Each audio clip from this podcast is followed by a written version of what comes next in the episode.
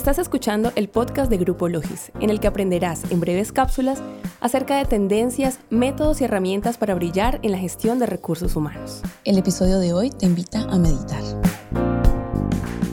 Podría afirmarse que de cierta manera todos estamos expuestos actualmente a una tendencia en la que cada día son más los adeptos a llevar una alimentación sin derivados animales en donde somos testigos de cómo las empresas que llevaban años haciendo las cosas de una manera se han moldeado y han integrado políticas ambientalmente responsables dentro de su cadena de producción. Y nuevas tecnologías han emergido para reemplazar materiales que sean más gentiles con la naturaleza, como cáscaras de frutas que reemplazan el plástico de los platos desechables, textiles, entre otros. Cada día hay más información, conceptos y técnicas para descubrir cómo podemos mejorar la relación cuerpo, mente y espíritu. Dentro de todo lo que se considera una nueva era más consciente está la meditación. ¿Hay alguien que no haya escuchado este término? Difícilmente. Hoy Grupo Logis te invita a meditar. Te presentamos por qué practicar mindfulness dentro de las compañías y cómo iniciar. Meditar básicamente es estar presente. Es una práctica que debería ser sencilla, pero al ritmo en el que vivimos es un reto titánico. Mientras comemos, enfocarnos en los alimentos, en el disfrute, en lo que nos provee los sentidos.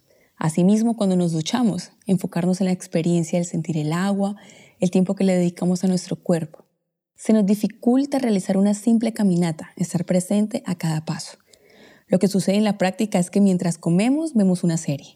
Pensamos en las cosas pendientes que tenemos que hacer y en la ducha quizás recordamos acontecimientos del día anterior, las llamadas que haremos, cómo nos vestiremos y de qué hablar de la caminata. Ocurren miles de pensamientos y no paramos de ver el móvil. Para ser específicos, 60.000 pensamientos al día y el 80% de ellos son negativos, del pasado o repetitivos.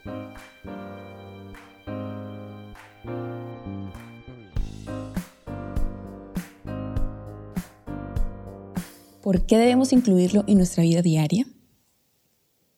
Veamos algunas razones por las que es tan importante empezar a apreciar el presente como el único momento de valor en nuestra existencia y dejar de vivir divididos entre el pasado y el futuro. Algunos estudios comprueban científicamente cómo podemos transformar nuestro estado físico y emocional mediante la meditación.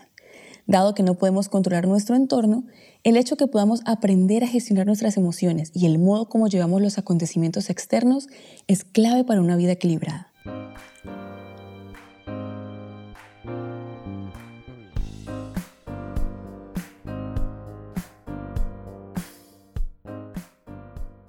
La semillita que queremos sembrar hoy es que se considere el implementar la meditación en las empresas como parte de la rutina o al menos brindar la información a los colaboradores acerca de esta práctica, porque es claro que si hay algo que nos permite ser productivos y avanzar en nuestras metas es una mente sana y un cuerpo saludable. Como líderes de una organización o equipo, el meditar aportará en gran medida al manejo del estrés en escenarios caóticos, aumenta la empatía y la capacidad de mantener la calma, paciencia y tolerancia.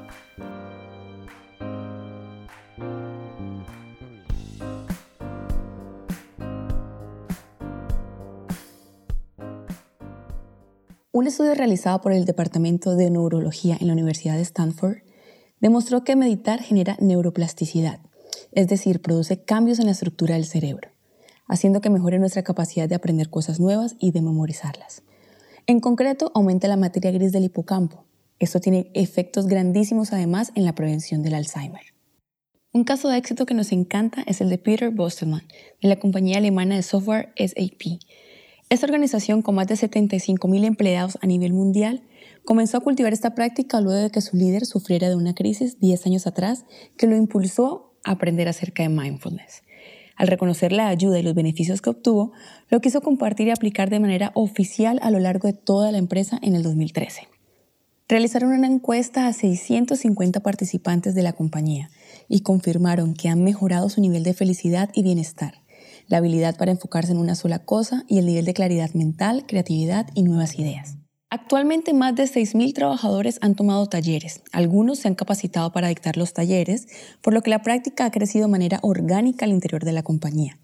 SAP mide indicadores como el compromiso de los trabajadores o engagement y la salud de los empleados y la relación que esto tiene con las ganancias corporativas.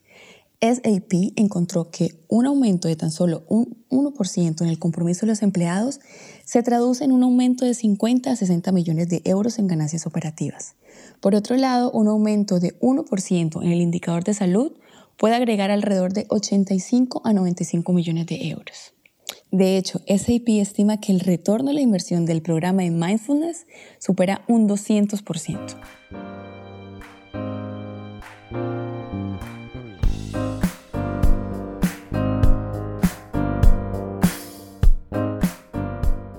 ¿Cómo comenzar? Hay decenas de formas de meditar. Estas son solo algunas de ellas. Meditación guiada. Existen un sinnúmero de podcasts y canales de YouTube en los que puedes encontrar meditaciones guiadas, en las que encuentres un lugar de reposo, en que puedas concentrarte y dejarte llevar por el relato del guía. Un recomendado que tenemos es el canal de Arturo Castillo, que se encuentra como Artur Veda. Meditación con mantra. En este tipo de meditación repites en silencio una palabra o una frase calmante para evitar pensamientos que te distraigan. Meditación de conciencia plena. Este tipo de meditación está basado en la conciencia o tener una percepción agudizada y aceptación de vivir en el presente.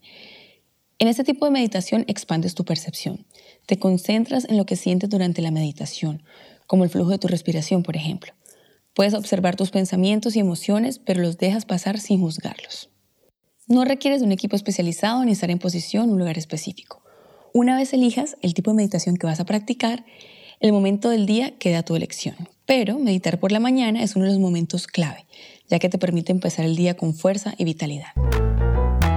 Primero debes elegir un lugar cómodo en el que te puedas sentar con la espalda recta, puede ser apoyado contra la pared. Cierras los ojos y empiezas a respirar profundamente. Poco a poco vas notando que te vas relajando, desde los pies hasta la cabeza. Dejas caer los hombros, aunque conservando siempre la postura recta. Te enfocas en la respiración, sintiendo cómo entra y sale el aire. Es completamente normal que pasen diversos pensamientos. Míralos como si pasaran a través de una pantalla, sin profundizar en ninguno. No los analices. Es parte de la higiene mental que se realiza. No pienses que son malos o buenos. Simplemente son. Continúa enfocándote en la respiración que te servirá como un ancla para volver a tu raíz, a tu esencia, al momento presente y evitarás divagar de esta manera. Inicialmente puedes hacerlo por un minuto, en cualquier momento del día.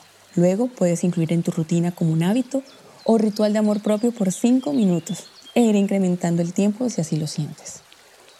Aparte de estos tipos de meditación específicos, es considerado meditar el enfocarse en una actividad por completo siendo conscientes del momento presente, el detalle de lo que sucede en el ahora. Por ejemplo, escribir, tocar un instrumento, pintar, actividades de jardinería, realizar una caminata como mencionaba anteriormente. Lo importante es que te des el tiempo de calidad para ti mismo, aprendiendo a apreciar el presente. No hay una manera correcta o incorrecta de meditar. Hay infinidades de técnicas como monjes hay. En su libro Living Dharma de Jack Cornfield, afirma que Buda enseñó al menos 40 formas distintas de meditación. Además, él afirma que la vida se vuelve más ligera. En Zen se le llama el esfuerzo sin esfuerzo, pues no se debe realizar ningún esfuerzo. Al practicar mindfulness, se llega a la conclusión que es natural, hace parte de nosotros, lo llevamos dentro, solo basta reencontrarnos y vivir en el presente.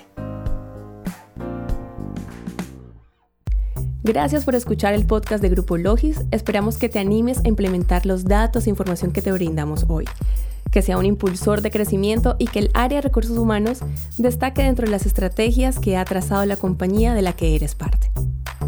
Hasta el próximo episodio.